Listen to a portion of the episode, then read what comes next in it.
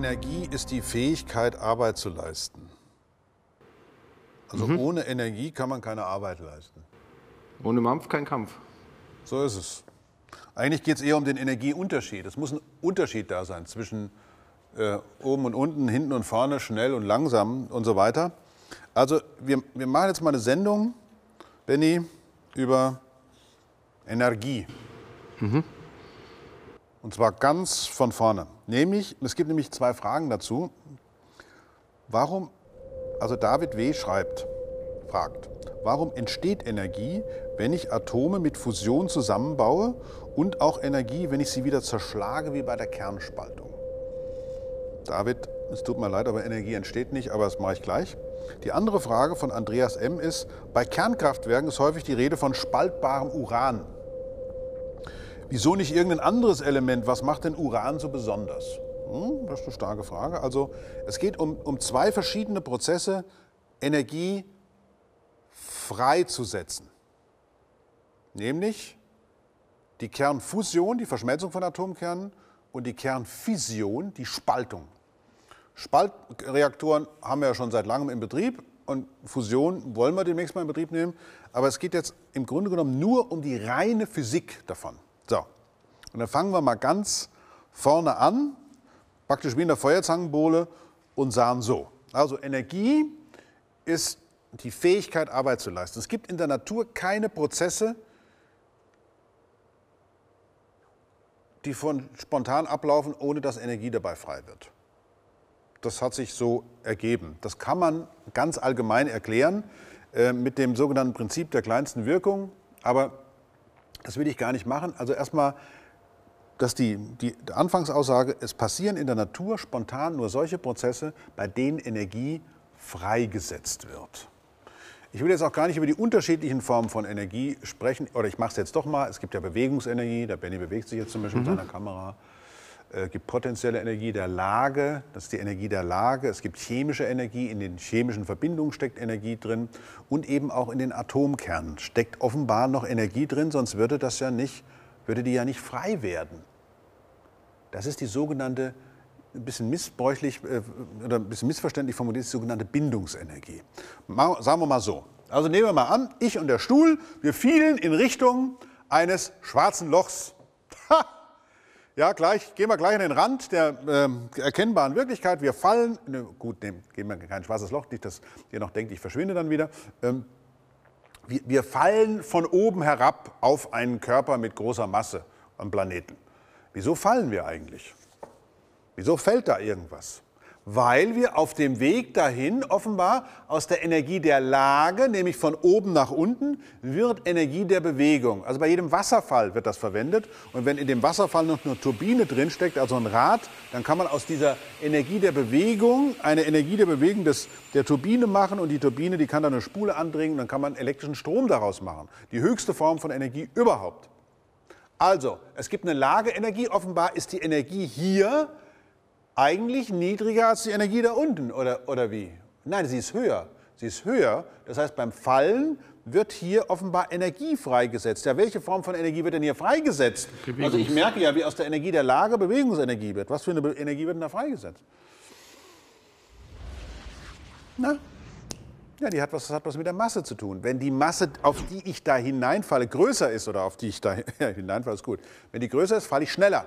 Ja, ich falle, falle auf den Mond anders als auf der Erde, weil der Mond ist, hat viel weniger Masse. Ich würde auf der Sonne noch schneller fallen, weil die ist 333.000 Mal so schwer wie die Erde. Also offenbar muss diese Energie, die da genutzt wird, aus der Energie der Lage, die dann Bewegungsenergie wird und die dann offenbar frei wird, die muss irgendwo herkommen. Und das hat was mit dem Gravitationsfeld zu tun.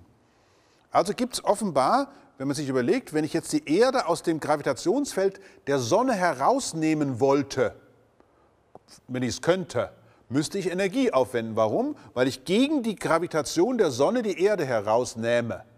Das heißt, offenbar hat das System, als es sich gebildet hat, muss energiefrei geworden sein. Dabei, als die Erde sich in diesem System gebildet hat. Das ist Gravitationsbindungsenergie. Und dass die Erde nicht auf die Sonne fällt, hat damit zu tun, dass sie die Energie besitzt, sich in einer bestimmten Geschwindigkeit um die Sonne herum zu bewegen.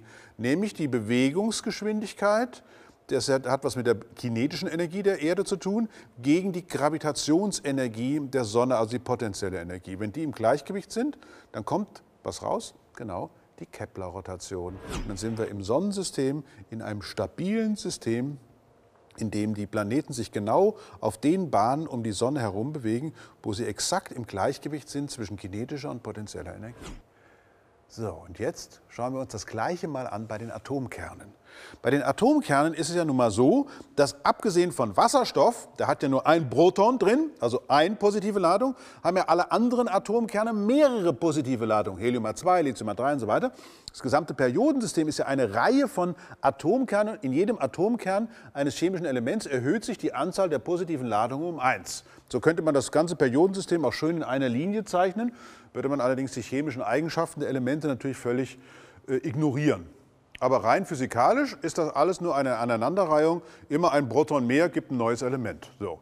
Dann gibt es noch die Neutronen, die sind elektrisch ungeladen, die sind elektrisch neutral.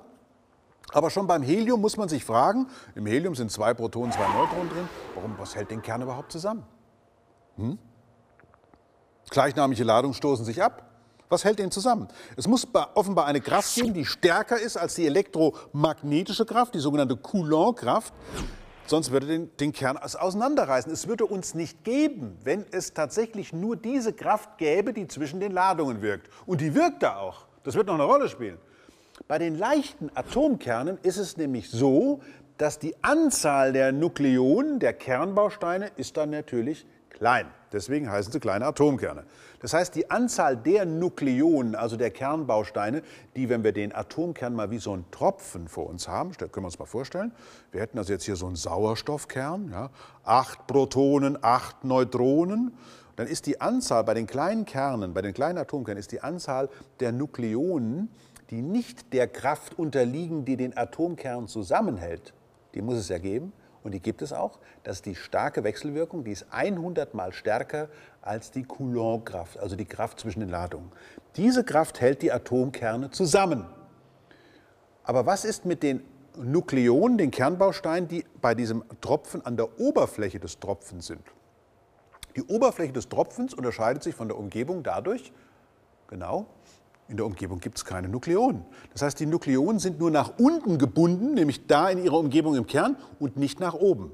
Ich kann also jetzt die Bindung dieses kleinen Atomkerns dadurch erhöhen, dass ich noch einen Nukleonenbaustein, einen Kernbaustein da rein tue. Dann wird der Kern immer besser und besser gebunden sein. Und so ist es auch. Warum ist er da immer besser? Also es wird dabei nämlich energiefrei. Ja, das bindet immer besser und besser und die überschüssige Energie wird freigesetzt. So. Das heißt, bei der Verschmelzung von kleinen Atomkernen wird Energie deswegen freigesetzt, weil die Bindung immer stabiler und stabiler wird. Das geht bis zum Eisen 56 bzw. bis zum Nickel 62. So. Da beim Nickel hat man die höchste Bindungsenergie pro Nukleon. Mhm. Jetzt kann man mal gucken, Moment. Im Periodensystem der Elemente gibt es aber noch jede Menge Elemente, die schwerer sind als Nickel. Wo kommen die denn her? Mhm. Genau. Die entstehen dadurch, dass Energie aufgewendet wird. Woher kommt überhaupt die Energie, die da aufgewendet werden kann? Ja, das liegt daran, alle Elemente im Periodensystem werden in Sternen erbrütet. Der Stern ist eine Anlage, in der Energie freigesetzt wird durch die Fusion von leichten Kernen.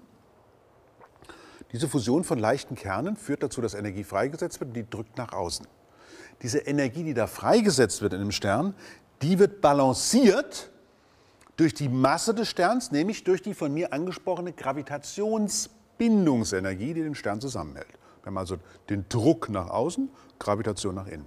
Die Sterne fusionieren so lange, Atomkerne, bis, ja, bis zum Eisen und Nickel. Er brütet ein Stern großer Masse, praktisch, also nicht nur praktisch, sondern das gesamte Periodensystem. Ja, und wo kommen die anderen Elemente her? Weil dann der Fusionsreaktor im Innern ja abbricht. Es wird keine Energie mehr freigesetzt bei der Fusion. Bricht der Stern unter seiner eigenen Masse zusammen, wird immer heißer und heißer, explodiert und die Energie, die bei der Explosion da zur Verfügung steht, die wird in Teilen nur dazu aufgebracht, die Elemente, die schwerer sind als Nickel und Eisen, im Stern ebenfalls zu produzieren. Das heißt, der Stern pumpt Energie in die Fusion von großen Kernen, die eigentlich nie fusionieren würden, zu immer größeren und größeren und größeren Kernen. Das heißt, ab Nickel haben wir es mit Elementen zu tun, die alle Energie freisetzen, wenn man sie spaltet. So, damit, haben wir, damit hat man es. Das heißt, Uran 238, man muss sich das mal überlegen, 92 Protonen, der Rest in Neutronen, ein riesen Atomkern, der setzt Energie frei, wenn man ihn, sagen wir mal, also spontan würde es machen, der ist radioaktiv, aber er setzt auch Energie frei, wenn man ihn mit einem Neutron, das ist ja elektrisch neutral, das heißt, das Neutron kann in den Atomkern eindringen, mit einem Neutron dazu bringt, zu zerfallen.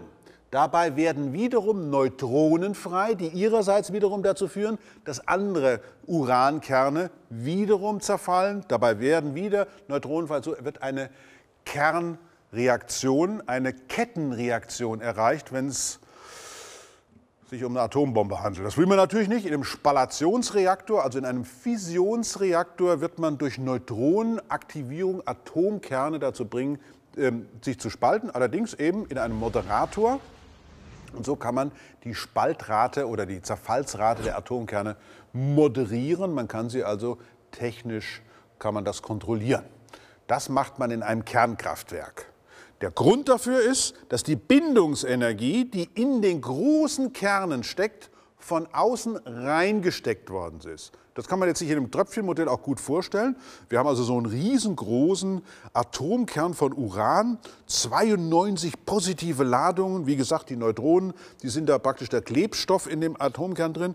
92 Protonen. Und was machen die gleichnamigen Ladungen? Das haben Sie schon wieder vergessen, ich Stoßen weiß. sich ab. Genau, stoßen sich ab. Das heißt also, dieser Kern hat ohnehin die Neigung dazu, ab und zu mal zu zerfallen. Die großen Atomkerne sind Alpha-Strahler. Das heißt, die geben Atomkerne ab, nämlich Alpha-Teilchen sind Heliumkerne. Ist doch interessant. Da werden Teilchen abgegeben, nämlich Heliumatomkerne, die bei der Fusion von Wasserstoff entstehen. Nehmen wir beim Wasserstoff zum Beispiel Deuterium, das ist ein Wasserstoffisotop. Da ist nicht nur ein Proton im Kern, sondern auch ein Neutron. Nehmen wir ein Deuterium, nehmen wir noch ein Deuterium, dann kriegen wir bei der Fusion dieser beiden Kerne ein Heliumkern hin. Wunderbar. So. Wenn dabei Energie frei wird, dann heißt das nach Einstein, dass dabei Masse verloren geht. Stimmt. Wenn man also mal zusammenrechnet, Proton Nummer 1 und Neutron Nummer 1 vom Deuterium Nummer 1 plus Proton Nummer 2 plus Neutron Nummer 2 von Deuterium Nummer 2 macht zusammen einen Heliumkern. Dann stellt man fest, Helium ist leichter als die Summe seiner Teile. Klar, weil bei der Bindung ist Energie frei geworden und diese Bindungsenergie, die wird eben abgegeben. Bei der Sonne zum Beispiel verliert pro Sekunde 600.000 Tonnen.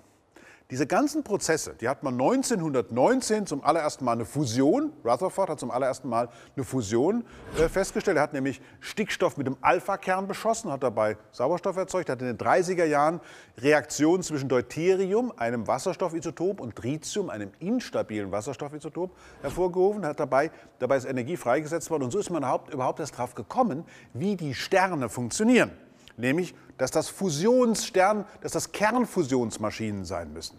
Kernfusionsmaschinen, in deren Innern unter dem Druck von Hunderttausenden von Erdmassen bei Temperaturen von 15 bis 20 Millionen Grad Atomkerne miteinander fusionieren. Das Tolle ist nur, bei der Sonne ist nur ein Zusammenstoß von einer Trillion Zusammenstößen wirklich erfolgreich. Und das, Freunde, das garantiert die unglaublich lange Lebensdauer der Sonne wenn bei der Entstehung der Welt Effizienzberater dabei gewesen wären oder so Optimierungswahnsinnige, dann würden die Sterne dermaßen effizient Atomkerne miteinander verschmelzen, dass es uns gar nicht geben würde.